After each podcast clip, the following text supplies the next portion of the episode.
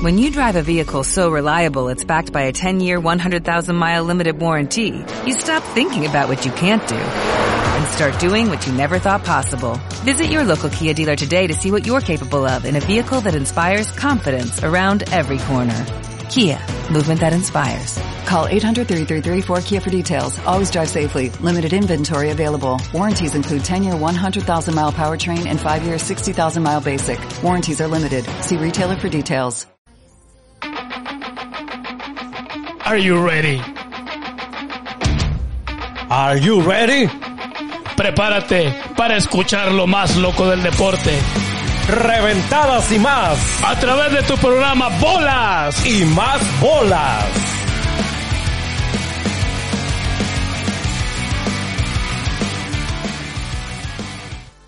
Muy buenas tardes, raza. Comenzamos una emisión más de su podcast favorito, Bolas y más bolas. Desde Alabama para el mundo, compadre. Ahora sí que nada más de aquí a Alabama, compadre, porque no dejaron a nadie. Aquí presento a mi comparito el Munra. ¿Cómo estás, compadre? ¿Qué onda, compadrito? Muy bien, aquí andamos. Buenas tardes, noches a toda la raza. Una emisión más, como acaba de decir mi compadre Chapa, de bolas y más bolas.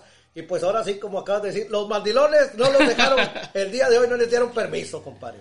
¿A quiénes, para ser específico? Pues es, y todo, tú me habías dicho que los de Monterrey, que no sé qué, y que esos, esos no pedían permiso, esos pedían perdón. Ah, bueno. Pues Pero ahora veo que no es así. Nos quedaron mal. Nos quedaron muy mal.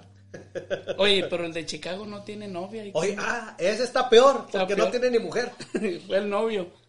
Ah, caray, ahí sí yo no sé nada. Oye, compadre, ¿por dónde nos pueden seguir para que le digas a la racita que ya se está conectando? Ahí pues a toda la raza, como siempre ya se la sabe, en Facebook, en vivo, ahí estamos como bolas y más bolas, también estamos en el canal de YouTube, también en bolas y más bolas, también estamos ya en la aplicación de Twitch. Twitch, Twitch, también el podcast de...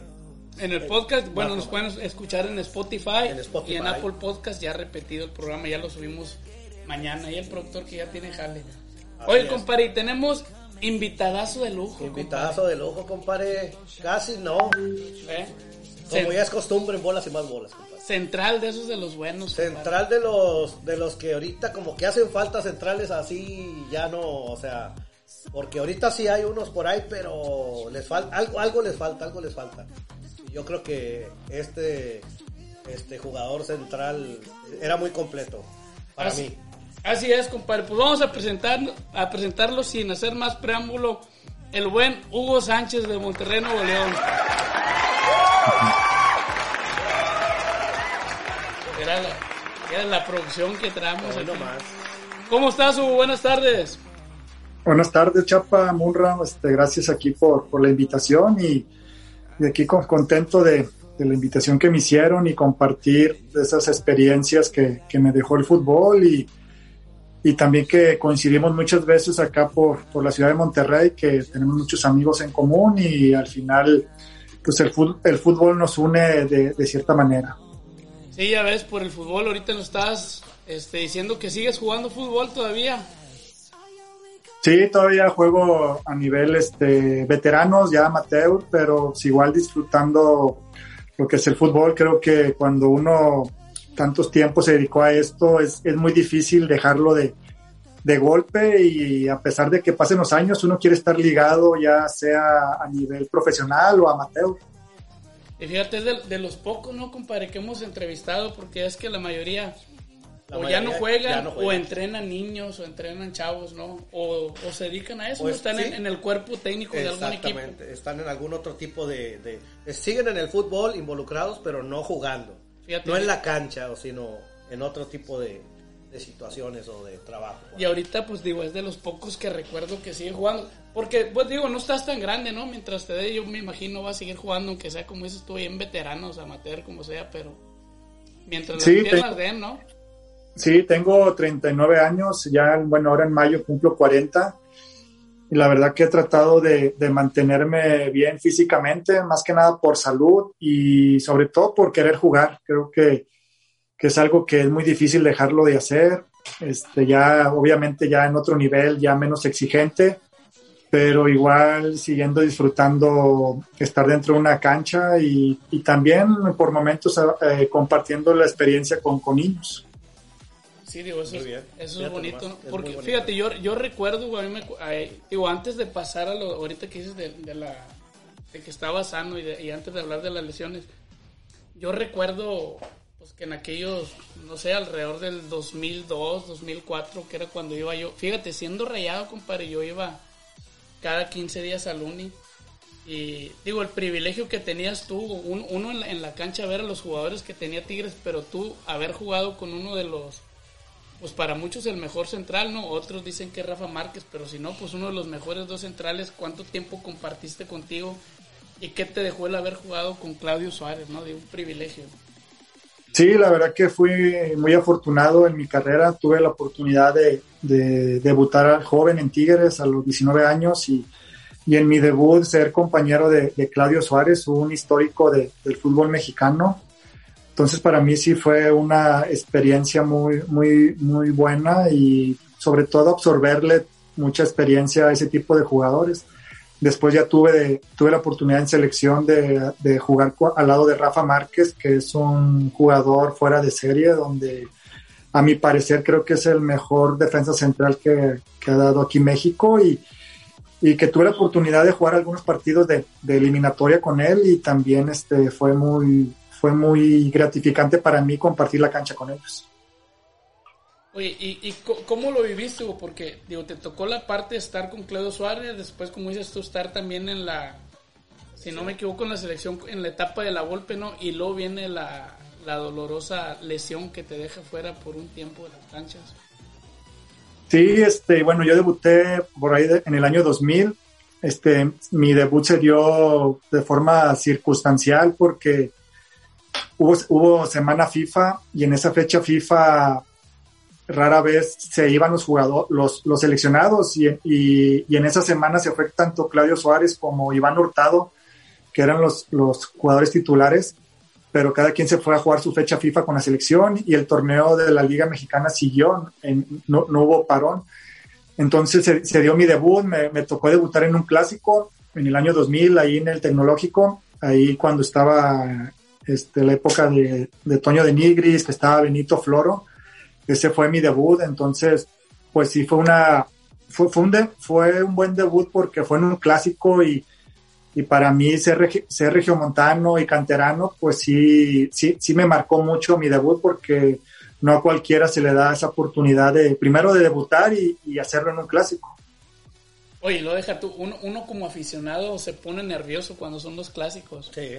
Ahora imagínate siendo regio y debutando en un clásico, ¿qué sentía Hugo Sánchez antes del, del juego? Fíjate que la, la, en la semana previa al clásico, yo no, yo me di cuenta que Tuca Ferretti me, me metía en los interescuadras en el cuadro titular, pero formaba línea de cinco y, y rara vez el Tuca jugaba con línea de cinco. Yo creo que estaba probando porque, porque no estaban los, los jugadores titulares y así trabajamos toda la semana. La verdad no, no me ilusionaba mucho porque sabía que el Tuca tal vez a la mera hora iba a jugar con línea de cuatro como acostumbra, pero ya estando en la concentración, este, me, ya empecé a, como que a sentir de que existía la posibilidad de, de debutar y, y, y, eh, y una noche previa pues estaba tranquilo, pero ya el día de, del partido en la charla técnica dio la, dio la plática técnica y, y vi mi, mi nombre ahí en la, en la cartulina y a, y a partir de ese momento pues sí me dio ansiedad, me dio nerviosismo porque porque se venía un debut y, y, sobre todo porque era un clásico. Tal vez si hubiera sido en un partido de edad, de, menos, de menos trascendencia, este, pues a lo mejor el nervio hubiera sido diferente, pero me iba a enfrentar a Toño de Nigris, que, que estaba, que estaba pasando por buen momento, que, que, era un jugador que ya llamaba la atención a nivel nacional y, y enfrentarlo para mí este, era, era un buen reto y una, y una gran experiencia.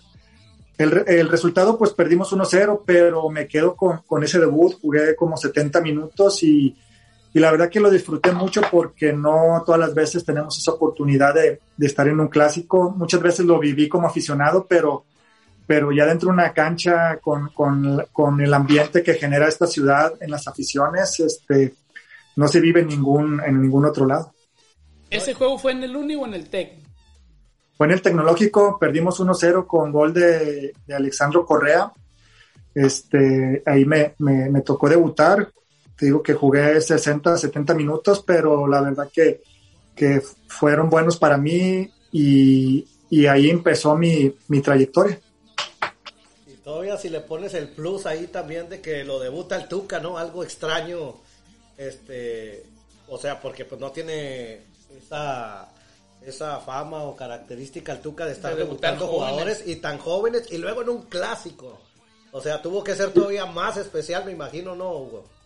Sí, la verdad que sí. Este, o- bueno, hoy el Tuca ya ha recibido muchas críticas que no surgen canteranos.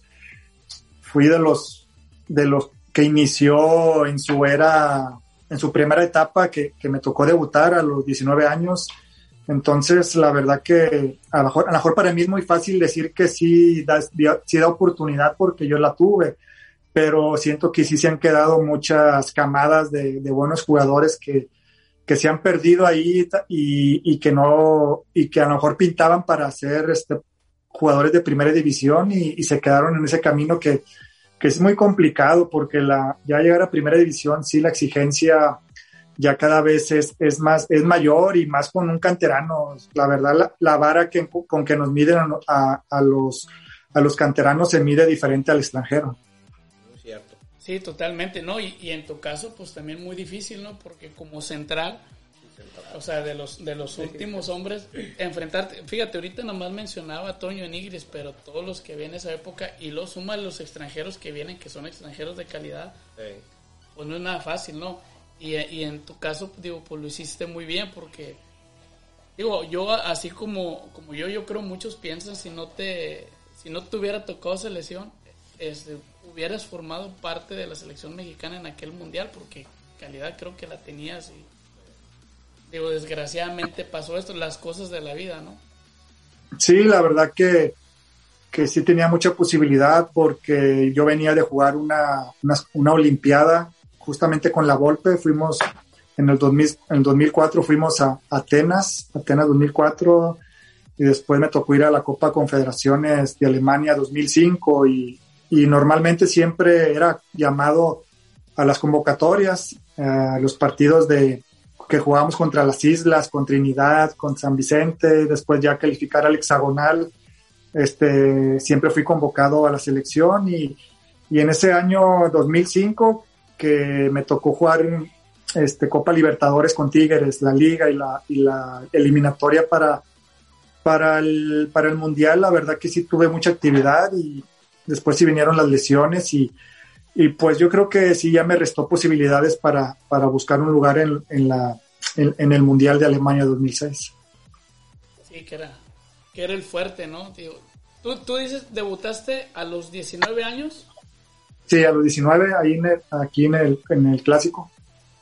Entonces, digo, a esa edad estabas en, en tu apogeo, ¿no? Porque un, un jugador alcanza a moverse alrededor de los 22, 23 años y ya después de, de 3 años que tú tenías jugando, digo, ya parece entonces que llegas como con unos 25 años más o menos al Mundial. Sí, porque cuando yo debuté, bueno, en mi primer torneo solo debuté, ya no volví a jugar, solamente salí a la banca. Ya el segundo torneo, pues ya jugaba ocho partidos, ya el siguiente ya jugaba 15, ya después era titular. Entonces, la verdad que, que mi ascenso para ganarme un lugar fue, fue rápido, a pesar de que muchas veces se dice que ahorita en el Tigres existen muchas figuras en el equipo, pero en mi época, en, en los 2000, teníamos jugadores de la misma calidad. A mí me tocó ser compañero de que considero el mejor jugador que, que, que he estado, que es Walter Gaitán, de, del Cookie Silvera, de Clever Boas, de Lucas Lobos. La verdad que siempre ha sido difícil para, para cualquier jugador canterano hacerse un lugar en el equipo porque porque si nos vamos a los años más atrás, igual siempre existió figuras. Antes estaba el matador Luis Hernández, este, el Diablo Núñez, Donizete, y no solamente en el equipo de los Tigres, también en Rayados. La verdad, para, para tanto para el canterano de Rayados como Tigres es, es complicado hacerse un lugar y, consolidarse y, jugar partidos, porque muchas veces, a veces nada más debutas, juegas cinco partidos y ya, y desapareces porque porque la competencia sí es, es, es, difícil. Sí, porque digo, en aquel entonces también Tigres, digo, no les tocó ser campeón, pero era, era un equipo, como dices tú, plagado de figuras que perdieron por ahí par de finales con, con el Pachuca, ¿recuerdas el Pachuca que de hecho a ti te tocó te tocó una de ellas, ¿no? Contra Pachuca. Y, digo, ahorita aparte de los jugadores que mencionaste, o sea, te faltaron más, todavía estaba Irenio, a mí se me hacía un jugadorazo Irenio, que imagínate ver Irenio y Gaitán juntos ahí en la media. Del Olmo te tocó también Sancho, me imagino. Sí, la verdad que el equipo, bueno, a mí me tocó estar en las dos finales de Pachuca. Este, la verdad que los equipos sigan muy fuerte. Tal vez nos faltó, no sé, fortuna también que en aquel momento la figura de, los dos, de las dos finales fue Miguel Calero, que, que, sacó todo.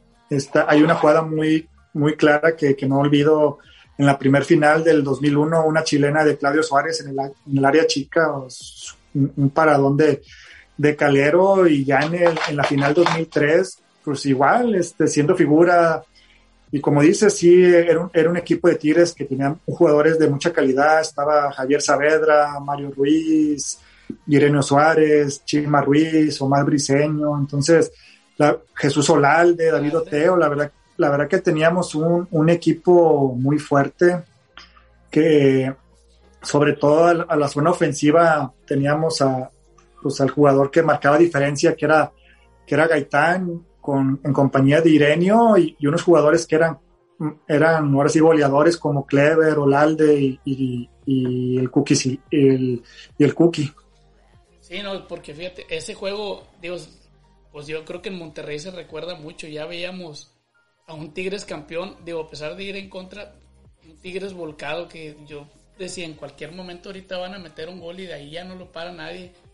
Y aquella jugada con un Pachuca totalmente atrás saca el, mentado silvanazo, ¿no? Y que de ahí pues apagó todas las esperanzas de Tigres. Pero sí para mí era, era muy superior. Y luego cerrando en casa con la afición. no me vas a dejar mentir, jugar en el volcán para los visitantes era... Por ahí alguien dijo una vez que en Monterrey los, los estadios no pesan. Pero para mí son los, que más pesan en México, ¿no? Son unos de los estadios que más pesan. Sí, la, la, la, verdad estar en, en, lo que en los dos estadios. Bueno, ahorita cambió mucho con, con el nuevo estadio de los Rayados, pero yo recuerdo cuando estabas en, en, el tecnológico, la gente sí, sí pesaba. En los clásicos sí se sentía esa presión, a pesar de que estaba más retirado las gradas por, por, la, por la pista olímpica. Y en el universitario, pues no, no se diga, la verdad, lo que creció la afición. Bueno, siento que siempre las aficiones aquí en Monterrey siempre han llenado los estadios, no, no es de ahora, pero también creo que las barras que se fueron creando en los últimos 20 años, creo que le dio ese color y, ese, ese sabor que, que, que, hace que la gente y a los exjugadores o los jugadores que me tocó muchas veces enfrentar que quisieran jugar en Tigres. Yo durante mucho tiempo en los mismos partidos este, me enfrentaba a jugadores de, de los otros equipos y ahí en el partido me decían que, que los trajera Tigres, que, que, que, querían venir a jugar acá, que querían estar siempre con estadio lleno y, y pues era algo que, que, mucha gente envidiaba por, y jugadores por, por el hecho de, de, lo que representaba la gente en, en los estadios. Y, y, te estoy hablando de jugadores de mucha calidad, me tocó Salvador Cabañas, me tocó este, enfrentar a, a este Cardoso, a, a, Fernández, al Guille Franco, al Chupete, o sea, jugadores, me tocó una generación de, de jugadores que marcaban diferencia en sus equipos. Claro, puro jugadorazo, ¿no? Puro, jugadorazo, exactamente. Pura figura. Pura figura de, de, delanteros, ¿no? No, a, mí me tocó varios juegos, digo, porque en, esa en esa época ver a Tigres, digo, con todas las figuras, imagínate lo que está mencionando, verlos cada 15 días, la verdad imponían. Tú recuerdas, yo, yo recuerdo mucho un juego, no sé si tú, bueno, si lo vas a recordar, aquel juego contra, contra Pumas en el estadio universitario que parecía que se estaba cayendo el cielo pedazos. ¿Sí te acuerdas? Sí, me, me tocó estar ahí adentro. Este, la verdad que sí, empezamos perdiendo 1-0 a medio tiempo. Después de medio tiempo se vino la, la, lluvia bien fuerte. Pensamos que iban a, a parar el, el, partido, pero al final lo jugamos y y la, y la cancha era una alberca, la verdad que era una alberca, este, no, la pelota no, no rodaba, se, se, quedaba estancada. Y yo recuerdo mucho a Irenio Suárez, ahorita que lo mencionaste, pues era un jugador de mucha clase y mucha calidad. Y pues él, él tiene una conducción muy, muy, muy, de mucha calidad, pero en ese partido era imposible conducir la pelota. Y yo recuerdo cuando él traía la pelota, se la llevaba dominando, la levantaba siempre. entonces, por lo, porque la pelota siempre se detenía con el agua. Y, la verdad que fue un partido muy emocionante porque remontamos, este, se vino aquel golazo de, de, de Silvera, un centro de Mario Ruiz, que si es de los goles este, que, disfruté mucho, que, estéticamente fueron de mucha calidad y, sobre todo que mucha gente recuerda esos partidos, recuerda mucho a ese equipo del 2003 porque, porque fuimos un equipo que era muy goleador, rompimos récord de, de goles, de puntos, eh, la verdad que éramos un equipo muy ofensivo y, y sobre todo que con la llegada de Pumpido creo que trajo jugadores que ayudaron a crecer el nivel que, el equipo ya tenía. Teníamos una base importante de tres años con, con Tuca, pero con la llegada de Pumpido trajo a Silvera, trajo a Mario Ruiz, este, repatrió a, Javier Saavedra y la verdad que nos hicimos un equipo muy fuerte a la zona ofensiva. Sí, como no, tío. Ahorita nos vamos a ir ahí con las con algunos saludos porque la gente está ahí muy participativo, pero sí, a mí me tocó estar en ese juego Digo, y en lo personal tenía atrás, con todo respeto, ¿va? tenía atrás a dos chilangos con la playera de Pumas. Sí. Nos, cantaron el primer gol. Digo, yo siendo rayado, yo siempre iba de civil, ¿no? Nos cantaron el primer gol. No me das cuenta que ahí me salió lo tigre donde cayeron los goles. No, hombre, todos, compadre, se los canté. Le dije, ya no los aguantaba. ya me imagino. Ya ves que tienen un tonito ahí medio que cae. Y ese juego, si no saltabas, compadre, te ibas a morir ahí de frío porque estaba lloviendo. No me voy a dejar mentir, Hugo, pues allá ustedes jugando, ¿no? Pero en la tribuna llegó un momento en que todo el estadio estaba, estaba de pie porque estaba el aguacero, estaba haciendo frío. Pero sí, ese juego fue, fue un parteaguas, compadre. Fue un juegazo y pues, mira, aquí hubo que le tocó vivirlo y sí es cierto lo que decía de Irenio. Fue de los pocos que empezó en ese juego a empezar a picar el balón porque hubo un momento en que la bola ya no corría, compadre. Ya no pues. corría y pero un juego muy, emotivo. Y, y, luego cerró con la cereza el pastel, ese taquito del cookie silver. Y luego que todavía entra de campanita. Entonces. Sí, la verdad que yo ese partido lo disfruté mucho porque ahí también hubo, influyó mucho la gente. este, estaba muy metida con el equipo, sobre todo por, por las condiciones de, del partido, que estaba lloviendo muy fuerte. Entonces la gente no dejó de alentar, no dejó de gritar. Este, la verdad que fue un partido, pues a lo mejor fueron simples tres puntos, pero que para mucha gente quedó marcado. Sí, cómo no. Por la forma en que se dio, ¿no? Sí, exactamente, compadre. Vamos a darle paso ahí a los algunas preguntas ahí de la gente que está muy participativa, compadre. Ah, sí, dice por allá, dice Martín Sánchez, Hugo Sánchez, central de calidad de selección mexicana. Dice por acá, el Borre Acuña dice, el mejor, mi Hugo, saludos, mi Hugo, eres el mejor. ah, mira, ahí está una de dice una pregunta para Hugo. Dice, Hugo, ¿quién fue el mejor? ¿Gaitán, Suazo o Guiñac? Es para mí Gaitán, porque, digo, no porque jugué con él, digo, tuve la fortuna de jugar cinco años con él, pero es que era, era un jugador que, que, que te resolvía todos los problemas. La verdad, el equipo podía andar muy mal y él, y él solo se creaba las jugadas, él, él siempre tenía un pase de gol. La verdad era un jugador diferente y por algo en cinco o seis años metió casi 80 goles y, y, no siendo centro delantero. Hoy tenemos un crack que es, que es Guiñá, pero él es un, es un centro delantero nato. Gaitán este, era alguien creativo, pero que tenía demasiado gol, o sea, 80 goles prácticamente en 5 años y, y, aparte, no sé, tal vez tuvo más de 40 asistencias. La verdad, sí era un jugador diferente. Creo que como completos, yo creo que es, para mí es, es Gaitán y, y respetando a las dos figuras que, dijeron de, de Guiñá y de, y de Chupete. Tal vez Chupete era algo parecido a, a, a Gaitán, de que alguien que, que se tiraba atrás del, del, número 9 y empezaba a generar jugadas, pero yo me quedo con, con Gaitán por, por lo, primero porque tuve la oportunidad de estar conviviendo con él cinco años y, y era impresionante verlo entrenar. Hoy se, se, hablaba mucho del gol de media cancha que le metió a Morelia, pero en, en los entrenamientos era normal que lo hiciera. O sea, yo, y era normal meter gol de volea, lo que hacía siempre, era verlo muy normal, y entonces llegaba al partido y pues no nos sorprendía porque lo veíamos entrenar y tenía una calidad y, que era diferente a los demás. No, sí, no, era un jugadorazo, a mí también me encantaba cómo jugaba el, el Chueco el Gaitán. Chueco Gaitán. El Chueco Gaitán. Y de hecho por ahí dice un comentario de Cornelio José, dice, el mejor de Tigres con un fútbol exquisito, Walter Gaitán. Era una pregunta de, de Víctor Aguilar, dice, gran defensa central, ¿qué cree Hugo que le faltó para jugar en Europa?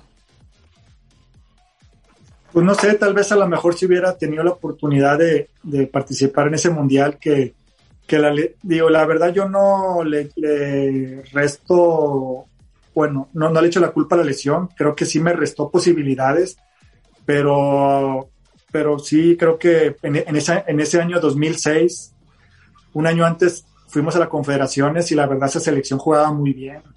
Estaba Ricardo Osorio, estaba Rafa Márquez, Aaron Galindo, el, el Maza Rodríguez, Carlos Sal, eh, Salcido. Entonces, este, pues después del Mundial todos, todos pudieron este, ir a jugar a, Europa. Creo que a lo mejor si hubiera tenido la posibilidad de ir a ese Mundial, a lo mejor hubiera tenido un poco más de posibilidades porque, porque esa selección y esa forma de jugar eh, fue la que atrajo a muchos visores para llevarse jugadores. Sí, y, y, si no mal recuerdo, fue una de las selecciones que alcanzó el, el top en, en, en, los lugares FIFA, ¿no? Porque llegó a estar posicionada en el, en el lugar número 5 después de esas confederaciones. Sí, la, es que la verdad sí era un equipo que jugaba muy bien, la verdad con la Volpe, este, que se hablaban muchas cosas de él, del trato con el jugador, en cuando estuvo en Atlas, pues a mí no me tocó esa época en Atlas, a mí me tocó vivir una selección y la verdad que, que nos hizo jugar muy bien, la verdad que es alguien obsesionado con la táctica, este, sin duda fue de los entrenadores que, que aprendí y disfruté jugar al fútbol, este, porque tiene una manera de trabajar que, que hace que disfrutes, es muy exigente, pero, pero entiendes que al final lo que busca es sacar tu máximo rendimiento y, y por algo la selección de, de esa época de, de, la Volpe a mucha gente le gustaba porque tenía un fútbol muy, muy agradable. Este, no se logró, como muchas selecciones, no, no han logrado dar el, el, paso importante en el Mundial, pero sí sirvió para que muchos pudieran jugar en Europa. Así es, sí le abrió la puerta a varios jugadores. Fiel a su, a su estilo, ¿no? En, en ese, sí, muy dinámico, época, ¿no? Muy, muy táctico. Dinámico. Dice por ahí una pregunta para ti, Hugo, de ahí este, Juan Zamarrón. Él es, él es santista, pero te pregunta, Hugo, los equipos regios, en lo que tú sabes, si ¿sí voltean a ver al Santos Laguna por el pique que existe entre ellos o es más lo que la prensa trata de formar un clásico contra ellos? No, la verdad nosotros que, bueno, en mi época, pues eran los vecinos y la verdad siempre ir a jugar a Torreón, ahí me tocó jugar en el Estadio Corona, o sea, la verdad jugar en el Estadio Corona sí era bien complicado porque era un estadio, no, no era tan grande, pero la gente la tenías prácticamente a medio metro, entonces era muy incómodo jugar ahí porque ibas a un tiro de esquina, te aventaban de todo, te gritaban de todo, la verdad que era un estadio que, que pesaba bastante y, y, por algo en, mucha, en un tiempo Santos sacó muchos campeonatos, pero por el apoyo de la gente, porque sí era complicado. Creo que, bueno, yo recuerdo mucho un partido de, de Santos con Monterrey de Liguilla, que, que, al final a Fernando Arce mete un gol y los deja fuera de la final a, a rayados de, de, la Volpe, pero era porque el empuje que, que, que, le daba esa afición. Hoy con el estadio nuevo, pues si bien a, tiene un estadio de, de primer mundo, este, también creo que el, el estadio ya no, pesaba tanto como pesó en aquel tiempo el Estadio Corona. Así es. Ah, Fíjate, curiosamente les ha pasado tanto a Rayados como a Santos. Es ¿no? lo que iba Estadios a, más mencionar. bonitos y, y no, no llegaron o no han llegado a tener el peso que tenía tanto el TEC como el Corona respectivamente. Mira, hay otra, hay otra pregunta, Hugo, dice Lalas González. Saludos a todos. Hugo Sánchez, platícanos de tus inicios en el barrio. ¿Cómo te formaste o cómo llegaste? ¿Cómo fue que llegaste a Tigres? Mira, pues es que yo soy de la zona del poniente, de acá de Monterrey, y prácticamente fui amateur hasta los 15 años. Este, antes no existían las academias ni las escuelitas que te empezaban a formar, te empezaban a, a trabajar desde los principios técnicos, defensivos y ofensivos. A mí me tocó ahora sí que de forma empírica este, jugar en canchas de tierra, este, ahí, en el barrio pues lleno de piedras y ya sabías que en qué piedra iba a pegar el balón y ya sabías el bote, o sea, ibas aprendiendo pues ahora sí que, que como la mayoría de nuestra generación. Entonces ya a los 15 años unos amigos me, me invitaron a hacer pruebas a fuerzas básicas y llegué a, a- a hacer la prueba. La verdad que fue muy rápido, solo hicimos un interescuadras de 20 minutos, terminó el interescuadras y el entrenador se, se me acercó y, y me dijo que, que si quería formar parte de las fuerzas básicas, que solo ocupaba permiso de mis papás y, y así fue como entré. La verdad que fui, fui muy afortunado, no pasé tantos filtros. Tal vez el, el entrenador que se, se llama profe Manuel Mozo, este, él vio algo en mí por su experiencia y tal vez él pensaba que yo podía tener posibilidades de ser jugador profesional y, y pues gracias a Dios este, no, no falló, la verdad que confió en mí y, y cada vez que, que lo veo al profe, este, os- lo saludo, le agradezco pues esa oportunidad que, que me dio porque él me permitió abrir una carrera. Fíjate, te brincaste ahí buenos años de andar jugando en el río con tantas piedras, ¿no? Sí, me tocó estar en el río, estar en todas las ligas aquí de la ciudad de Monterrey, en la Liga Venustiano, Carranza, andar a- en, las, en la Liga San Nicolás, que era de las fuertes. eh, del- me acuerdo cuando era niño, era las, las- la liga era muy fuerte, sí, había jugadores de mucha calidad. Pero ahorita ya como ha, ha crecido el fútbol, este, hoy, hoy las academias creo que sí te le, le- le ayudan mucho a los, a los niños a, a ir- a irse formando desde pequeños para, para llegar a, a unas fuerzas básicas porque ya, ya la exigencia ya, ya es más difícil. A mí cuando yo era niño y que ya llegué a las fuerzas básicas, me empezaron a enseñar lo que eran los perfiles, lo que era el juego aéreo, porque pues esos términos técnicos pues no los escuchas en, el- en el barrio. En el barrio es, ah, normalmente es un, es un papá de un compañero que tiene un equipo y que te avienta las 11 credenciales y nada más te para ahí, en la, para, hace su formación en la tierra y ya. Entonces, este, pero pues esa, esa época la verdad que la disfruté mucho y, y hoy que tengo, ya tengo un hijo, este, pues a él le tocó vivir, le ha tocado vivir otras cosas, creo que mejor para, para que se preparen mejor. Sí, no es como, es muy diferente como tú dices. Ahora simplemente los balones con los que juegas ahorita, los Sí. tachones que te pones antes, compadre, para encontrar unos tachones. Sí, era ¿Quién. Quién en nuestra época no tuvo unos tachones pepesa y ahí los andaba presumiendo?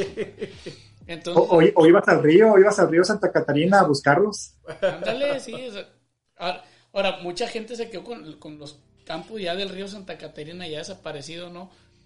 En los campos sintéticos que estaban bien bonitos, pero antes de eso, compadre, no. Cuando te decían, vamos a jugar en el estadio, Sí, No, no. era, un- era un asco. Eh, porque los otros campos, como dice Hugo, estaban llenos de piedras. Eh. O sea, que ni siquiera te cayeras porque ahí salía raspado. ¿Sí o no, Hugo?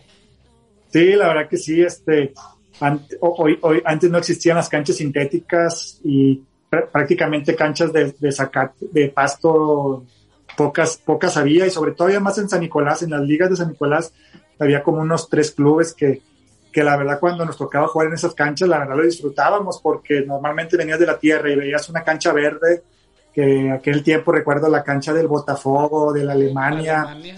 este, canchas que tú las veías de niño y, y decías, yo quiero jugar siempre aquí porque eran las mejores canchas de, de San Nicolás. Hoy ya hay muchas canchas sintéticas, ya hay más fútbol 7. Entonces, este, pues sí, ya están en mejores condiciones para, para jugar. Fíjate. Sí, lo, siempre, ¿no? Las canchas, allá en, en la fútbol amateur. Así, oye, Hugo, ahorita que decías de, de, de Gaitán. Por ahí hay, hay una hay una pregunta de Iñak, pero de perdón, de Gaitán. Antes de eso, ¿qué sentí Hugo Sánchez? Porque ahorita lo dijiste, para mí fue el mejor jugador que con el que me tocó compartir vestidores o en la cancha, ¿no? ¿Qué sentía Hugo cuando sabía que Gaitán no iba a jugar? Porque nos tocó ver varias lesiones o varias veces que Gaitán, por alguna suspensión o algo, no iba a estar. ¿Qué sentía Hugo al decir, ya no va a estar Gaitán? Sí, la verdad sí, sí nos pesaba bastante, porque la verdad muchas veces cuando a uno como, como defensa, bueno, en mi caso, de repente que, que, me, que me apretaba el contrario, se me venía, se me venía la noche y, y ahora sí que mi, mi salida siempre era Walter, tiras a la Walter, se la tirabas aunque fuera muy dividida, él siempre te la aguantaba. Entonces, no, no tener ese jugador, sí, prácticamente del 100% de la ofensiva nos restaba el 50% porque, porque él pesaba mucho, no solo para jalar marcas, sino para generar, este, y sobre todo que había una buena conexión siempre que tuvo con, con Silvera, con, con Irenio, entonces, este, sí, sí se le extrañaba, la verdad. Pocas veces me tocó que no jugara, pero no tenerlo en la cancha, sobre todo para el rival, era una ventaja. No tener a Gaitán para el rival era, era una ventaja porque es una preocupación menos. Sí, cómo no. Sí, fíjate. Y no, por cierto, dice, uh, hace una, una uh, Borre Acuña, dice, yo recuerdo un día que Hugo fue a comprar una camiseta atlética y yo le pregunté, Hugo, si ganamos el clásico. Para el rival era, era una ventaja porque... Y Hugo me contestó, una si juega Gaitán, ganamos fácil.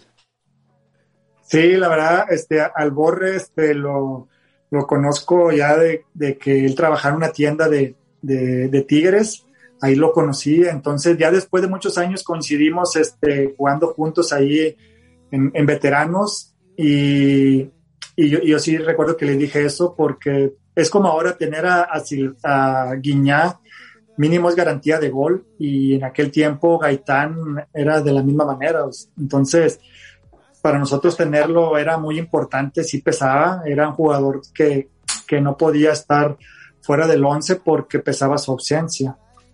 Y hoy todavía tengo la oportunidad de, de, de, de verlo, a, veces platicamos, coincidimos en algunos lugares y, y la verdad que para mí siempre de tener, compartir la cancha y todavía a pesar de estos años, este, tener comunicación con él, la verdad que sí, sí, sí es, es, muy agradable para mí porque mucha gente para él fue el ídolo de, de, muchas generaciones, de muchos jóvenes que ahorita a lo mejor tienen 17, 18 años, que, que les tocó a los, a los 10 años ver a, a, a Walter Gaitán. Sí, como una figura, ¿no? La, hay, la, la, es que marcaba mucha diferencia Gaitán siempre que estaba dentro del campo. Sí, totalmente. Oye, y de los, de los jugadores rivales, el delantero o, o sí, algún contrario que tú recuerdes más que digas, este cabrón se me hacía muy difícil marcarlo contra este güey, no quiero jugar. O alguien que te motivara para jugar. Mira, pues a mí me tocaron jugadores de mucha calidad como, como este Cabañas, Cardoso, este Cuauhtémoc Blanco, me tocó enfrentar a Cuauhtémoc Blanco y también ser compañero de la selección de Cuauhtémoc pero en Rayado la verdad me costaba mucho marcar, bueno, también me tocó Chupete Suazo, muchos clásicos, pero a mí, a mí me costaba mucho marcar a, a este Guille Franco, porque la, la, verdad tenía un juego aéreo, un juego aéreo muy, muy complicado. Él tal vez no era tan alto, pero yo, él, él, bueno, yo después lo conocí en la selección y coincidimos y, y él jugaba mucho básquetbol, entonces tenía, tenía un impulso para, para brincar este, muy, muy fuerte a veces cuando yo iba a disputar la pelota en juego aéreo, pues yo, yo, trataba de saltar lo que más que pudiera para cabecear y él me sacaba ventaja porque él, él, brincaba y en vez de cabecear la bajaba con el pecho, entonces le sobraba todavía mucho impulso y, y, y era un jugador que, que, que, era complicado porque usaba muy bien los brazos y era muy fuerte, como en el básquetbol, en el básquetbol se usan mucho los brazos, y la verdad que los, los usaba muy bien, tenía, tenía, es, tenía esa, esa cualidad, siempre le, después ya con el tiempo pues lo vas conociendo, pero al principio cuando me tocaba marcarlo y me le encimaba mucho para marcarlo, me sacaba ventaja con los brazos. La verdad que sí, sí, sí ocupaba, sí usaba muy bien su, su, su cuerpo y ya con los años pues fui aprendiendo a, a, a marcarlo, pero sí en, en, en mi carrera sí se me complicó bastante. Y pues también las figuras que era como Chupete, que también era complicado, Cardoso, también me tocó enfrentar a, a Sague, entonces me tocó jugadores este, muy, muy, de mucha calidad. Todos los que mencionaste, ¿no? y, lo, que, lo, que, dice de, del Guille Franco, yo me acuerdo muy bien de que a mí me gustaba mucho cuando hacía eso que dice Hugo, ¿no? El momento de brincar, no cabecearla bajarla con el pecho, porque se miraba precisamente eso que dices de lo que jugaba el básquetbol, no, algo que se ve mucho en los basquetbolistas, al momento de brincar, como que se suspenden en el aire unos cuantos segunditos, ¿no? Y luego ya caen. Y eso se le miraba al Guille cuando brincaba, y lo mirabas que se suspendía en el aire y bajaba el balón, y tú pensabas que le iba a cabecear, y no, la bajaba con el pecho. Pues, sí, la verdad que sí era, era, era muy fuerte para, para así lo que, lo que, justo lo que estás diciendo tú, sí, este, brincaba y, suspendía, la verdad que tenía, tenía este, muchas características de un basquetbolista y, y creo que por eso le sacaba mucha ventaja a muchos jugadores. Sí, porque cuántos goles no, no vimos del Guille o, o eh, precisamente el mismo empezó aquella jugada en el contragolpe del clásico en la semifinal. En el sí, en el 4-1, sí que él fue el que baja la bola en el área y casi la termina el otro lado, ¿no? Con el pase al, al cabrito que llegó a empujarla. Pero sí, sí, pues grandes recuerdos, ¿no? Ahí de, de Monterrey para el guía y en este caso para ustedes, que era el que los tocaba marcar, ¿no? Que era, pues, ahora sí que una pesadilla. Sí, la verdad que sí, era un jugador de mucha calidad, sí, también que tiene muy, muy en juego aéreo era Jared Borghetti, que también me tocó enfrentarlo y ser compañero entonces, la verdad que eh, esos años 2000, 2015, por ahí, pues sí me tocó una generación de, de centros delanteros de mucha calidad. Creo que hoy existen muchos de calidad, pero en aquellos años creo que casi todos los equipos tenían a alguien diferente. Hoy, hoy los que marcan diferencia en este equipo es Guiñá y algún otro, y en Rayados es este Funes Mori, pero yo recuerdo en los 2000 este, casi todos los equipos tenían un referente, un referente que, que marcaba la diferencia. Sí, todos, como lo acabas de decir, todos tenían un referente siempre al ataque, ¿no? Que eran los que sí. Sí, o sea, Toluca, Toluca tenía Cardoso y, de media punta estaba Vicente Sánchez y, y, de creativo estaba Ciña, entonces era un equipo bien complicado. Ibas con el América y estaba Cuauhtémoc Blanco, el Piojo López, y luego te ibas a Monterrey y, en aquel tiempo estaba el Guille Franco con Brinquitos Fernández y, así te vas equipo por equipo y la verdad que sí era complicado. Te ibas al Santos y estaba Borghetti con, con el Pony Ruiz, entonces sí eran equipos este, que, que sus referentes sí marcaban mucha diferencia. Oye, y luego fíjate, pues de chico todo niño sueña con meter goles, ¿no? ¿Cómo se da tú que te fuiste a jugar de central o a quién creciste viendo, quién fue el central para ti, un ejemplo para ejercer esa posición antes de, antes de llegar a Tigres? Pues fíjate que de niño, pues digo, en, aquel tiempo pues no, existía la posibilidad de ir al estadio. Antes no, no existía la televisión tanto de paga, o sí existía, pero no tenía para televisión de paga, donde pasaran los partidos como hoy, que, que ves prácticamente todo el fin de semana, ves a todos los equipos de fútbol mexicano. Antes solamente los escuchabas por radio en Monterrey y esperabas el, al otro día que Roberto Hernández Jr. Este, pasara la, repetición de los goles y, ya veías quién anotó, qué jugadores, porque no, pues no existía tanta esa posibilidad que hoy tienen pues mucha gente, también ahora las redes sociales te, te permite tener esa, el acceso a esa información, pero fíjate que como normalmente pues yo me la pasaba jugando en la calle y, pocas veces veía fútbol porque el, único equipo que pasaba en la televisión abierta era, el América. Entonces, a quien más veías era la, época de Villic, de Calucha, donde pasaba televisión abierta. Entonces, lo único que yo escuchaba de Tigres era cuando escuchaba al otro día la, repetición en, los canales de televisión de deportes que veía metió gol, este, no sé, Gustavo Nápoles y Carlos Muñoz, el Chima Ruiz, pero, pero era, eran, eran los que más escuchaban, este, pero así que he tenido un referente, pues, pues un defensa central no, porque, porque pues no tenías esa posibilidad de verlos jugar este, cada, cada fin de semana. Este, una anécdota que me pasó fue que yo fui a un clásico en el universitario, un vecino me, me, invitó la primera vez que fui a un estadio, fue el clásico que perdió Tigres 4-2 y, y, recuerdo mucho que en ese, en ese clásico metió gol el Chima Ruiz, un, un gol de tijera o chilena eh, en el universitario, que yo, yo lo recuerdo mucho ese gol porque después de seis años o siete, a mí me tocó ser compañero del Chima Ruiz y ser compañero de habitación, entonces cuando él llegó a Tigres nuevamente, yo, yo, yo le compartí esa anécdota de que yo vi su gol, que yo grité su gol y, y después de algunos años ahora era mi compañero, entonces son de esas cosas que te dejo, que, que, que, no, que no pensabas que, que, fuera a suceder, pero pues tuve la oportunidad de, de llegar a ser profesional y, y, y compartir estas anécdotas a, a, mucha gente. Las sorpresas de la vida a veces, ¿no, Hugo?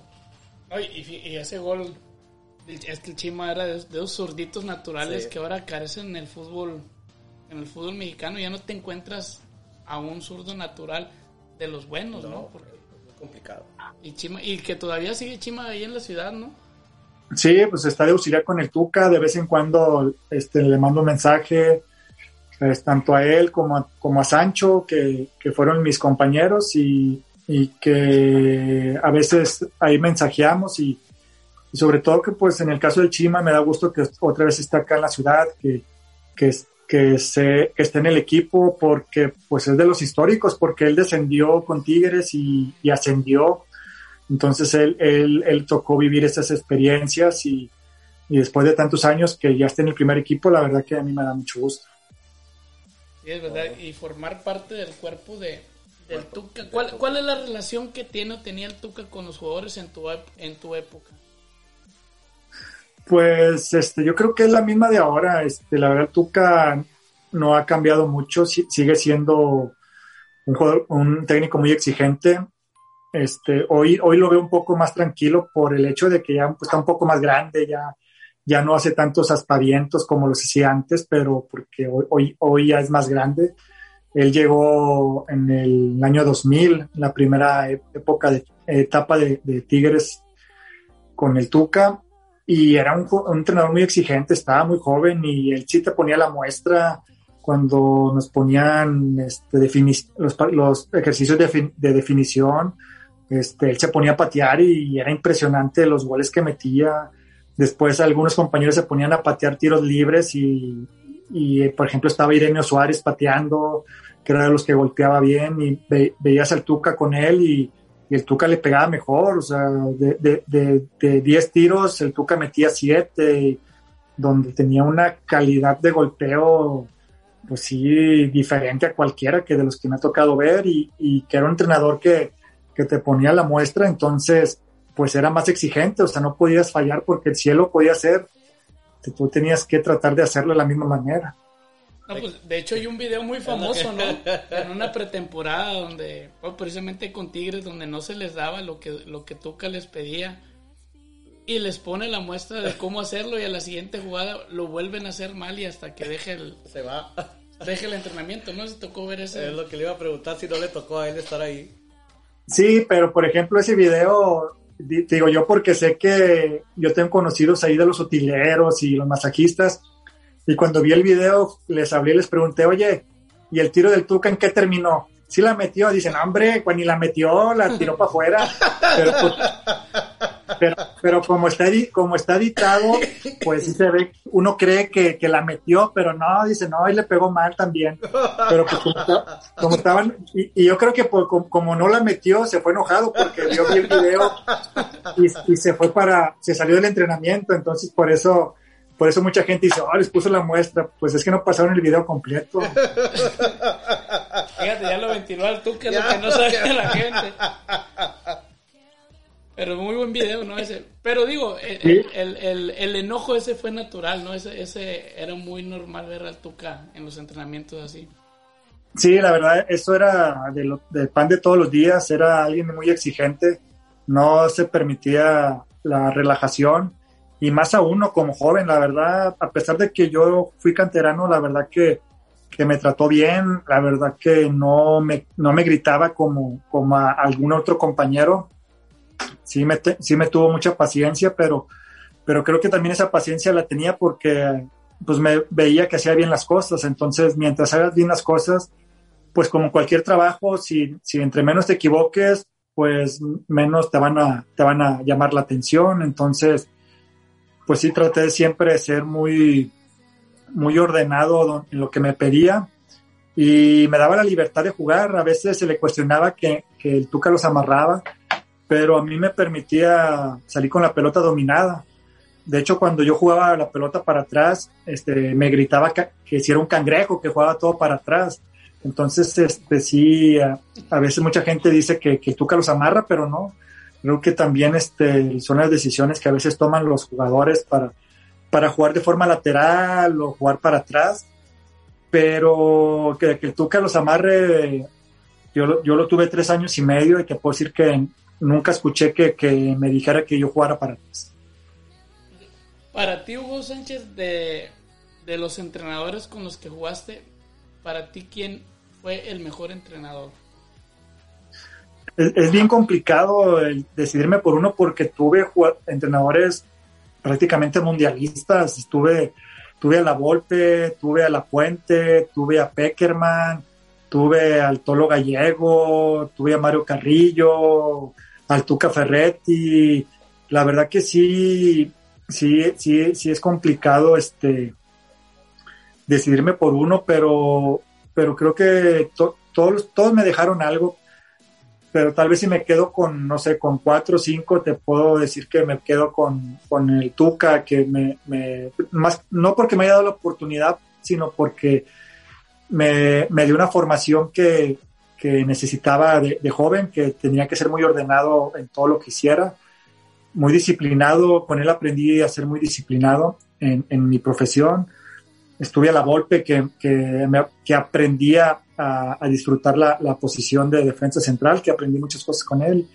Y tuve muchos lobos este, viejos de mar, como, como el, profe Lapuente, que era un, entrenador este, de mucha experiencia, que fue mundialista y, y, y que, me- y que fueron de las que a lo mejor que me dejaron alguna escuela. Ya en mi, mi parte final tuve a- al profe este, Pepe Treviño, que a lo mejor muchos lo conocen aquí de la ciudad y la verdad es un, es un entrenador muy, muy capaz, muy preparado, que a lo mejor no se le, en, en su, sus oportunidades no se le dio el resultado, pero también los equipos que normalmente agarraba cuando le daban oportunidad, pues a lo mejor no eran de la calidad como ahora tienen todos los equipos. Tal vez a lo mejor le faltó tener un equipo así tan fuerte para, para que explotara su potencial, porque sí era un entrenador muy capaz que también se, se prepara mucho día a día. Era de los que empezó a sacar o a usar la tecnología, ¿no? Con la ayuda de la computadora y las imágenes aéreas y demás. Sí, la verdad que sí, este, digo que es alguien muy preparado, que, que yo lo tuve ya en mi última etapa de, de- de jugador y que, y que se preparaba mucho, como tú dices, eh, que, que, que tenía la herramienta, la tecnología y la usaba para beneficio del equipo. Fíjate, esa es de las cosas importantes. Eh, dice por ahí el Borre Acuña, dice Hugo, a ti te tocó el clásico de 6 a 2, que es el máximo, es la máxima goleada en un clásico. Fíjate que a mí no me tocó jugar porque en ese partido yo venía de unas Olimpiadas, de, llegamos de, de- Atenas, yo venía de la Olimpiada y tenía apenas un día que, que llegué a la ciudad, entonces llegué y me dijo el profe Pumpido de que, de que este partido no iba a jugar porque, pues por el viaje, también por el cambio de horario, que él prefería que me recuperara bien. Y, y recuerdo muy bien que también en Rayados venía, veníamos juntos de la Olimpiada, tanto Luis Pérez como Ismael Rodríguez, pero a él Miguel Herrera sí, sí los metió a jugar.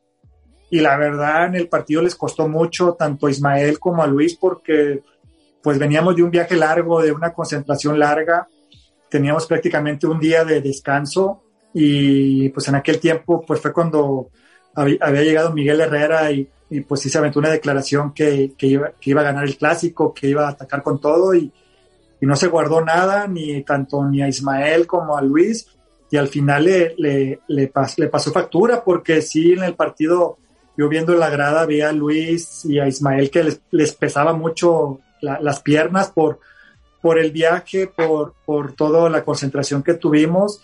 Y al final Tigres pasó por encima de ellos y fue una, fue una noche que yo la disfruté como, ahora sí como aficionado de, de ver a, a, Gaitán desde las gradas, que pocas veces lo veía de las gradas, normalmente siempre estaba al lado de él, pero verlo de las gradas, cómo se desenvolvía él, Irenio y Silvera, la verdad que era, que era para mí era disfrutarlo totalmente. Sí, un, un, deleite, no, verlo desde la tribuna. Oye, antes, antes de irnos, ahorita comentabas que viene, viene un torneo para ti, este, que viajas ahí por ahí con algunos amigos, compañeros ahí en, en mayo. ¿Quieres hablar un poquito ahí del, torneo y van a representar a, a Nuevo León? Sí, mira, yo, yo, yo juego, bueno, ahora que me retiré, yo juego acá una liga de veteranos. Este, ahora con la pandemia dejé de jugar, este, la verdad desde, desde marzo ya, ya no jugué eh, fútbol 11 y por unos amigos que, que también van a ir a, ese torneo que viven en Estados Unidos, este, me han estado invitando y al final pues, pues no tenía muchas, no, no que no, no, no, tiene, no tuviera ganas, sino también como que el momento no, no se me acomodaba porque tenía algunos compromisos y y el torneo se fue alargando, el torneo tiene que ser en, diciembre y ahora con la pandemia se corrió hasta, hasta mayo. Entonces unos amigos me, me invitaron, me dijeron que, que, fuera a jugar con ellos y, y también pues este, lo tomé así como para ir de paseo porque pues aprovecho, llevo a mi familia y estoy algunos días por allá. Este, este, aprovecho para jugar e, ese torneo y pasar algunos días allá, pero sí, este, son muchos que, que ahorita ya que, que, ya juego el fútbol amateur, este, casi todos los jugadores son de los que juegan en esa liga y que normalmente conoces porque andas jugando en las ligas amateur aquí de, pues por hobby, ¿no? Ya, ya no tanto por, por, por querer ganar algo, sino para seguir manteniendo, eh, pues primero el estado físico y disfrutando todavía de jugar fútbol. No, pues qué bueno que todavía se, se presentan estas oportunidades. Ojalá les vaya muy bien y pues de, de perdido, si no, como dices tú, para viajar y disfrutar el, el mismo, ¿no? Ahí con la familia y demás. La familia. ¿Algo más que tengas ahí, compadre? Dice Eder Gil Salas, dice, saludos a mi Hugo Sánchez Guerrero, el mejor, un fuerte abrazo. Sí, también ese, a Eder lo conozco, ahí jugamos juntos con, cuando yo empecé a jugar, que me retiré, me luego me fui a jugar a veteranos con, con el Borre y con Eder, este, después al Borre, este, ya se hizo viral con sus videos, entonces, este, del fuera Tuca, donde quiera dice fuera Tuca, y la, verdad veo sus videos y, y si, es un personaje. Es todo un personaje. y lo íbamos a invitar, nada más que tiene la agenda llena el borde. Dice por ahí. Sí, Lori. Y ahorita tiene una asociación, que bueno, ahí en el Facebook me creo que hizo una, alguna asociación y pues qué, qué bueno por, por él. Ah, sí, de, hecho para eso lo invitábamos, porque también aquí nos unimos a la causa para regalar unas, unas gorras, que todo eso va destinado a una fundación. Entonces a ver si más adelante lo tenemos para, pues para que él mismo hable de, la fundación que está manejando, ¿no? Y no levantarnos el cuello nosotros. Exactamente, sí. Dice por ahí otra pregunta, dice, para ti, ¿quién es mejor portero? ¿Jorge Campagnolo o Nahuel Guzmán? la verdad eran dos grandes porteros y tenían los dos argentinos, pero pues lo que ha hecho Nahuel creo que ha, marcado la historia de, este equipo en estos últimos 10 años. Este, no, no sé si sea el mejor portero de, la institución, porque creo que sería faltarle al respeto pues tanto a Mateo Bravo como a Pilar Reyes, este, este que, que, eh, Enrique Palos, que también a lo mejor, pues tal vez no se le dio o no se le ha dado reconocimiento por mucha gente, pero fue el, fue el portero que después de 29 años fue campeón. Y a veces he escuchado comentarios que, que es porque era la defensa que tenía, que le da un poco valor a, lo que hizo él, pero la verdad, para mí Enrique Palos es un histórico porque rompió esa sequía de, muchos años y, y, a mí me da mucho gusto que siendo canterano este, lo haya logrado. No, y, la verdad tapaba, o sea, tapaba muy bien, pues en el tiempo que estuvo en Tigres. Sí, porque, porque tal vez a lo mejor es alguien de perfil no tan no es de perfil bajo, No, pocas veces lo veías este, haciendo aspavientos, este, obviamente yo no estoy criticando ni estoy a los demás, pero eran características diferentes y a lo, y, a lo mejor este, a Nahuel, pues su personalidad le, le, ayuda mucho para, para, que mucha gente conecte con él.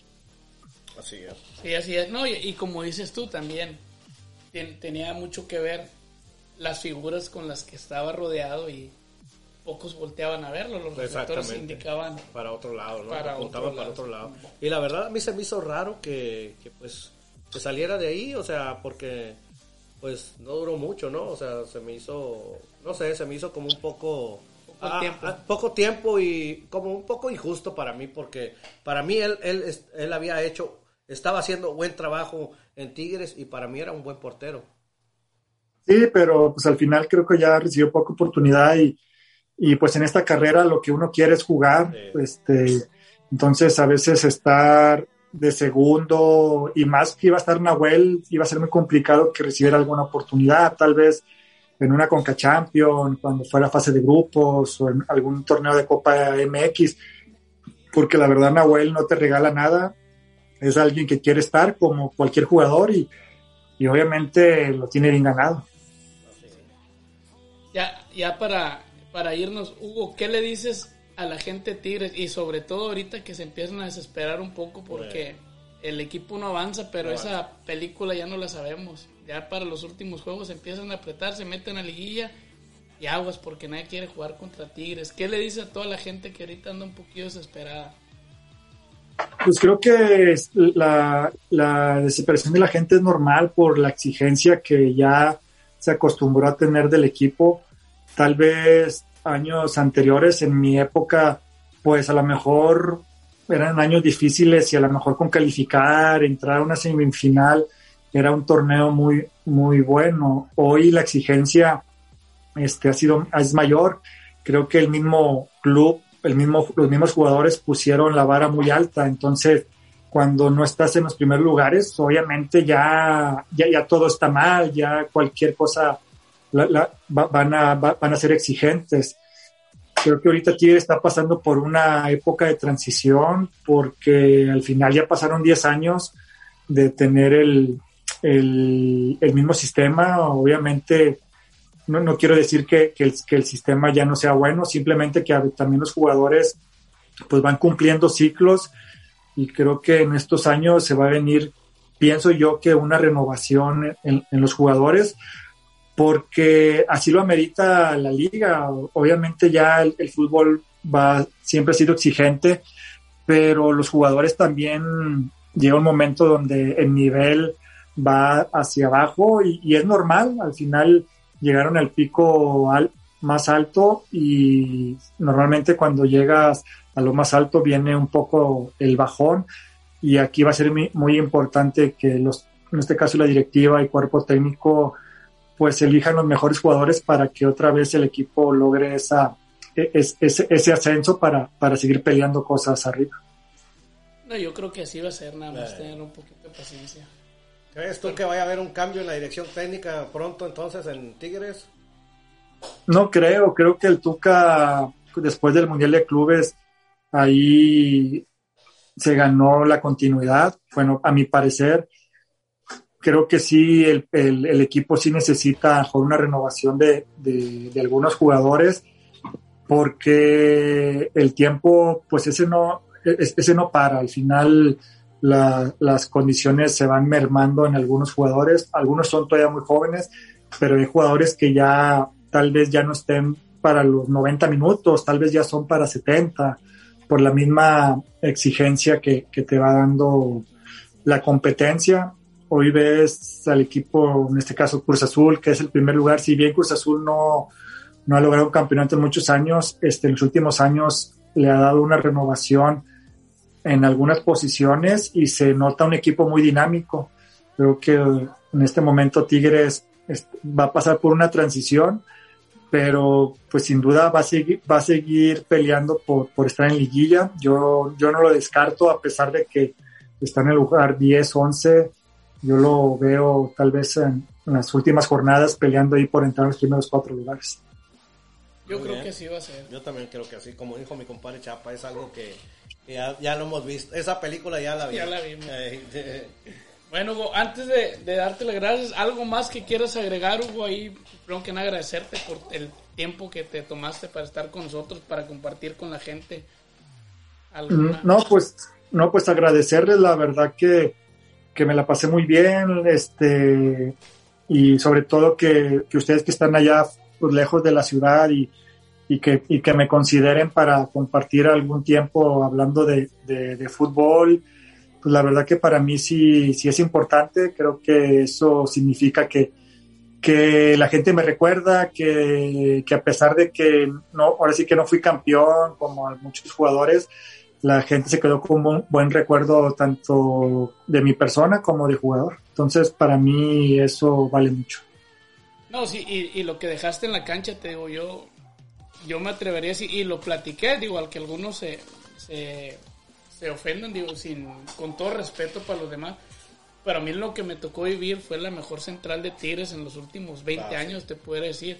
Porque ver a, a Claudio Suárez al lado de Hugo Sánchez, habrán otros que van a decir, bueno, es que también estuvo Juninho y Hugo Ayala, que también son muy buenos pero yo me quedo más con ese central, con ese equipo que lo único que les faltó fue el campeonato, ¿no? Desgraciadamente no se los dio por, por cosas fortuitas, se pudiera decir. Cosas del fútbol que a veces pasan, ¿no? Aquel silvanazo, digo, sin demeritar al Cookie, que fue un jugador, nadie lo vimos, nadie esperábamos eso y pues, desgraciadamente pasó. Y, fueron dos finales, ¿no? Las que no se les dio a Tigres, pero Sí, no, pues muchas gracias ahí por, por tus palabras. La verdad que, que mucha gente me, me, sí me ha comentado eso, que a lo mejor este, sí me ven con, con a veces me, me dicen que me comparan con Hugo Ayala, que éramos muy parecidos este, de características. Obviamente Hugo Ayala es multicampeón, pero yo lo que les digo a la gente es que tanto la central que a mí me tocó con Claudio y, y yo, y, la de Juninho con Hugo Ayala, lo que sí teníamos en común que éramos de características muy similares, éramos jugadores que nos gustaba salir con la pelota dominada, pocas veces salíamos expulsados, no, no éramos, yo también yo no era ni Claudio y tampoco yo, ahora que veía como aficionado a Juninho ni a Guayala, jugadores que, que tiraban patadas, la verdad eran jugadores de mucha clase y creo que en, eso sí teníamos características muy parecidas este, los cuatro, que, que nos gustaba el buen trato de la pelota lo que te gusta ver en, un, en un futbolista, porque recuerda los jugadores de antes, el central era, como bien decían, rompe y ubícate. y, y, cuando ves, digo, todos los que mencionaste, ¿no? Claudio, este, tú mismo, el Juninho, Hugo Ayala. Sobre todo Hugo Ayala también saliendo y, con ambas piernas le pega con la derecha y con la izquierda. Entonces, o sea, es un deleite ver ese tipo de jugadores. Y te digo, yo me quedo con lo que vi en ese, en ese entonces, porque como dicen, todo, todo equipo tiene una estructura, se arma desde la defensa. Tenían buen portero, tenían buena central, tenían obviamente los contenciones que tenían muy buenos. Y luego súmale ahí al, al Chueco Gaitán, que ya lo alabamos varias veces en el programa. Lo único que les faltó es la cerecita del pastel. Sí, así es. Pero bueno, Hugo, muchas gracias por tu tiempo, gracias por tomarte la, eh, la oportunidad de compartir con nosotros tus vivencias, este, una persona humilde y, que nos deja mucho, ¿no? La gente estuvo participando. Te agradecemos nuevamente aquí de parte de todo el personal de Bolas y Más Bolas, también los compañeros que no pudieron estar, que ellos estuvieron mandando saludos. Gracias y pues mucho éxito en lo que viene, que les vaya muy bien allá en el torneo y si no, pues al menos, como dices tú, a disfrutar, el viaje, ¿no? Sí, muchas gracias. Este, pues ahí les mando un abrazo, espero ya cuando pase la pandemia, pues ya vernos por acá, por allá, este, y sobre todo pues ahorita cuidarnos acá, todavía la situación en, en Monterrey pues sí es complicada, pero esperemos que este año sea mejor que, que lo vivido el año anterior. Esperemos que sí, Hugo. Y si Así no, es. pues ahí luego te invitamos por acá a la, a la Alabama Soccer Alabama League Soccer también, League. que ahí. Acá hay un, roba- un Ay. robadero bruto, ¿eh? Acá también hay buena paga, Hugo. Entonces, Sí. si todavía estás ahí en, en condiciones, por acá luego te invitamos. Así es. Pero muchas gracias, Hugo. Mucho éxito. Un abrazo y gracias por tu tiempo. Muchas gracias, Chapa, Munra, este, y pues ahí cuídense mucho. Un abrazo. Ándale, hasta luego. Un abrazo. Gracias, Hugo. Cuídate. Hasta luego.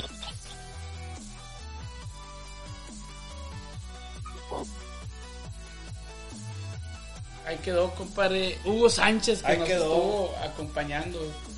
Un muy buen defensa central, compadre. Como tú lo acabas de decir, ¿no? Eh, estuvo al lado de un grande en la defensa central, Claudio. pero él siempre se comportó a la altura, estando ahí en la defensa central de los Tigres con Claudio Suárez. Dice, dice por aquí Dante Cortés, recuerdo que el central del cuchillo Herrera muy limpio para jugar. Cada compadre. Oye, no, pero sí, digo, la, la- la finura de, de, de, de Hugo Sánchez, como dice que varios lo comparan con Hugo Ayala, sí, muy cierto. Y Muy, desgraciadamente es que Hugo Ayala ya no lo vemos tanto, compadre. No, no, Pero- ya como que empiezan a pesar los años. Será. Pero pues, yo, yo creo que sí regresa, compadre. Por ¿Será? ahí se habla que una lesión y demás. Ah, bueno, pues ojalá, ¿no? Porque la verdad, o sea, siempre se ha mantenido en un nivel muy competitivo. En nivel muy bueno. Muy Pero bueno. bueno, ahí quedó para todos los Tigres que están pidiendo. Ahí está. Ahí les, traímos- les trajimos ahora sí un jugador de calidad. Un jugador para de que no anden calidad. diciendo. Esos que valen la pena. Los que valen la pena. Oye, compadre, este. Era nomás, ahorita no dijimos nada para no, Ah. para no quitar el tiempo de, de Hugo. Mira, Sí. compadre, no se alcanzará a ver el, el tarrito, ya era de era. bolas y más bolas. Ahí está, y sí se ve, Mira, ¿cómo sí no? se ve, mira, mira, Mira qué chulada. Era, ahí, era ahí- ahí el productor era. va, va- va a enseñarlo ahí más, más cerca, mira. era. Era nomás. Qué elegancia la de Francia.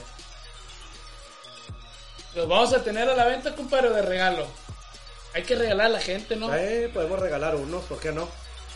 Ahí para el otro programa, para los que se animen que quieran su regalito. Oye, un saludo ahí a Adam Ramírez. Ahí ahorita vi que había fallecido su abuelita. Me ha sentido pésame, pero Oh, sí, lo sentimos mucho, Ay. mi compadre Adán Ramírez, pero bueno, ahí dijo, aquí estoy como quiera, como siempre, al pie del cañón. ahí siempre está. Oye, compadre, nos vamos a las quinielas. O que antes de irnos a las quinielas, güey, ya quedó fuera Messi. Que... Ahora Ah. quedó Messi fuera y ayer Y Ronaldo, ayer güey. Cristiano Ronaldo. ¿Cómo ves? Será el fin de una época, compadre. ¿Será que se va Messi del Barcelona, compadre? ¿Será Ronaldo del de la Juventus también ya? Lo Porque la- estuvieron criticando mucho, ¿no? Lo estuvieron criticando mucho porque supuestamente a él lo llevaron para ganar la Champions. El Mr. Champion, ¿no? el ¿Cómo le Mr. Y- El máximo La goleador de la Champions League. Oye, pero ¿por qué hablan de Ronaldo? ¿Por qué no hablan del Tecatito, güey? Ay, ah, y para allá iba yo también, a manos de, de, jugadores que estaban en la Liga MX, como lo es Marchesín, ah, El el, Marchesín. colombiano, el mediocampista colombiano, ah, de la, que era también de las Águilas del América, compadre. El número el número 8. Ah, se me fue el nombre en este momento. Pero bueno, también Ahorita lo buscamos. jugó en México. Y bueno, el, Y pues el tecatito. ¿qué más se puede decir? Un partidazo que se aventó el Tecatito, compadre. No, Oye, y con mucho sacrificio, ¿eh? A un jugador tan talentoso como, como lo es el Tecatito, haciendo un sacrificio a la defensiva también y haciéndolo bien. Así es, compadre. Así es. Oye, pues ya nomás a dar las quinielas presentadas por, por Cabo, que ahora Cabo. sí iban a mandar alitas, pero... ¿Qué pasó? Otra vez me falló. Vez. este- No, hombre, es que, es que Tony estaba en junta, güey. Pinche Tony. Le dije, "Eh, Tony, está con unas alitas. güey". No, que la junta, que luego se las mando. ¿Y este? Pero, a toda la gente que diga que están viendo bolas y más bolas, A ver. mañana les van a invitar una michelada en Cabo. Ah, vayan, neta. pa' que vayan. Ah, Para que bueno, vayan. Ahí, ahí se está. dirigen directamente con Tony. Tony, me dijeron bolas y más bolas que me iban a regalar una michelada. Ah, bueno. Mañana en noche de karaoke ahí con mi compadre Isaac. By El Medusa DJ Production. Isaac. By Medusa Production. Ahí va a estar By mañana amenizando. Vámonos. Así es que ya sabe, váyase mañana allá a cabo. Que ahora son jueves y viernes de karaoke, compadre. Ah, jueves y viernes. Jueves y viernes. Jueves, este. Y luego está la charola botanera ahí al, al mejor. Oye, qué bueno se ve. Al Qué mejor buena cantante. se ve esa charola, compadre. No, es que los bartenders ahí. No, también, tan, tan, este, bien, como dijo aquel, también criminales, los, bartenders. No, papá, pura calidad. Entonces vámonos a las, a las quinielas presentadas Vámonos. por Cabo, compadre. Mañana, bueno, al ratito juega Monterrey y León. Hoy se juega el partido pendiente Partido entre pendiente. Monterrey y León, ¿no? Allá en el, en el Gigante de Acero. Sí. Yo, En voy- punto de las nueve. yo creo que vamos con Monterrey, compadre. Gana Monterrey, compadre. Sí. Ay, ay, ay. Le voy a dar un empate. No creo que León ya se atreva a, partir, a perder tres partidos seguidos. No, pues es por a menos que se le aplique la... León la cruz azuleado este, este torneo. Ey, Y la prueba está en los últimos dos partidos. Así es, compadre. En tiempo de compensación le han sacado los partidos. Vamos a ver qué Pero pasa al a ratito. ver qué pasa al rato. Tiene que ser un buen partido. Bueno, Puebla, Leo- Puebla Atlas. Puebla, Empieza el viernes, Pueblita. Atlas el viernes. Pueblita que anda bien y el. Atlas que lleva que dos al hilo. Dos, tres con el de la mesa que se inventó, ¿no? Ah, bueno. Ah, yo le doy un empate ahí a ese partido. Sí, yo también. No, yo le voy al Pueblita. Pueblita. Pueblita.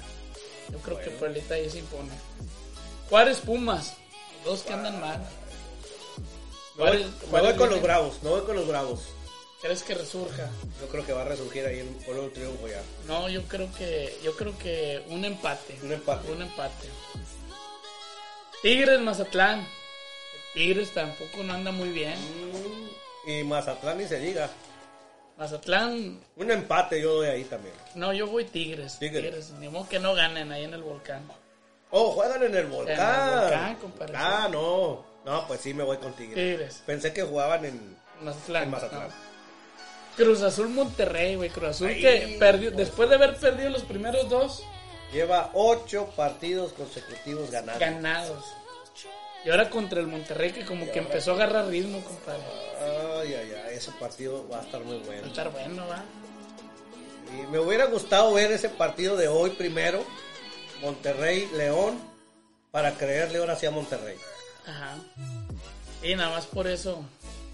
O sea, pero Hubo un empatito un empate, Monterrey, Cruz Azul, Monterrey. allá en, en México.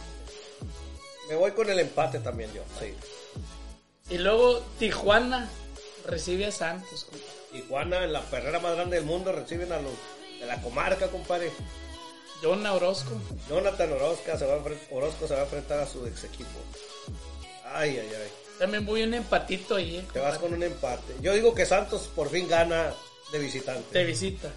Y me voy, ¿por qué?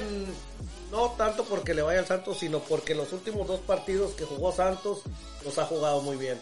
Jugó muy bien de visitante contra Pumas, ya ves que hubo doble jornada. Jugó muy bien, por ahí pues le buscaron mucho ahí a un penalti, ¿no? Le buscaron, le buscaron y le marcaron un penalti.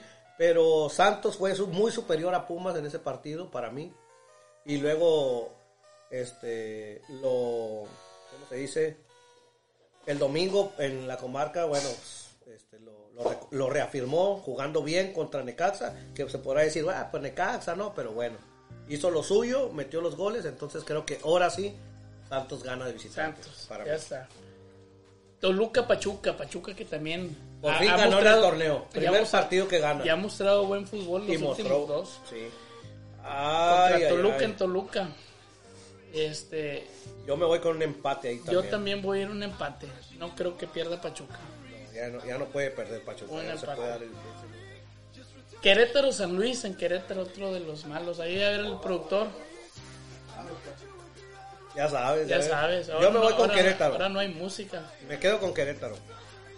Yo me voy con Querétaro también. Creo que San Luis no, no va a sacar. Y luego el domingo, el penúltimo juego de la jornada, el que para muchos es el clásico grande que ya... ¿Qué tiene de grande, compadre? ¿Qué tiene de ir hasta tosista? ¿Qué tiene de grande? No, pues ya tiene de grande nomás los, ¿El nombre? los años que llevan jugando.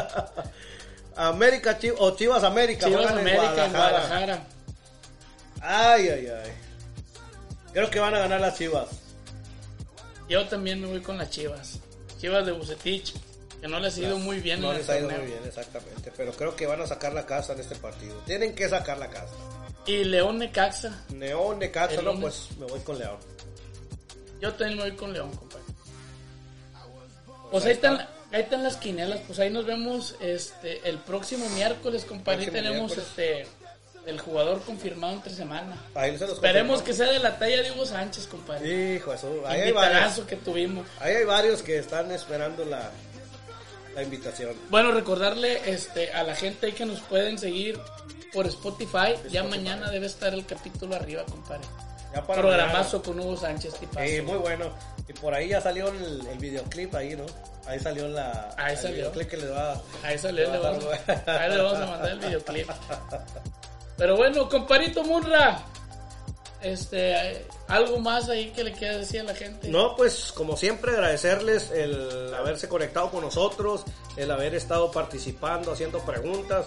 Muchísimas gracias a todos nuevamente por, por estar aquí con nosotros. Ahí los esperamos el próximo miércoles. Y pues estén atentos porque vamos a sacar por ahí los, los Los, tarritos los- esos. los tarritos ya, los ya tarritos michela- micheladeros, ¿no? Los de las micheladas. Los de las compadre. micheladas. Vayan a ver ahí a mi compadre Cherry Burger. Está, está regalando este hamburguesa al que diga que fue. ¿A poco? Al que vaya ahí con Cherry Burger, ahí en Cherry acaba de abrir, que diga, al que diga que vio el programa de bolas y más bolas, le va a regalar una hamburguesa. Cherry. carajo. Ahí está.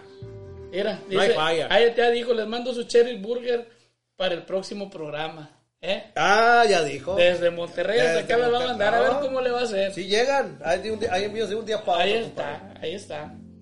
Toda la raza de Monterrey vayan y visiten a mi compadre Cherry Burger, Ahí está. apoyando a, la- a la- a a los nuevos negocios, compadre. No, ¿cómo de que no? Ahí está. Cherry Burger. Donde las hamburguesas están deliciosas. Ándale, cabrón, mira, ya hasta le está sacando un eslogan. Vamos a inventarle otro, compadre. Ahí vamos a sentar, ahí ponemos a, pe- a- a ponernos a pensar. Pero bueno, ahí nos vemos el próximo miércoles, 7 de la tarde, para que estén al pendiente ahí de las redes. Mi compadre el Munra, Ricky Chapa, servidor. Así el es. productor ahí que no se ve. Y saluda ya a Javi, Martín y Jan que no los dejaron, compadre. Pobrecitos. No los dejaron. Pobrecitos. Y uno ni, dos ni siquiera se reportaron, Ni ¿eh? se reportaron. Uno ahí estuvo, un rato, un rato nomás. Sí, pero bueno. Saludos a todos, esto fue Bolas. Y más bolas. Saludos. Vámonos.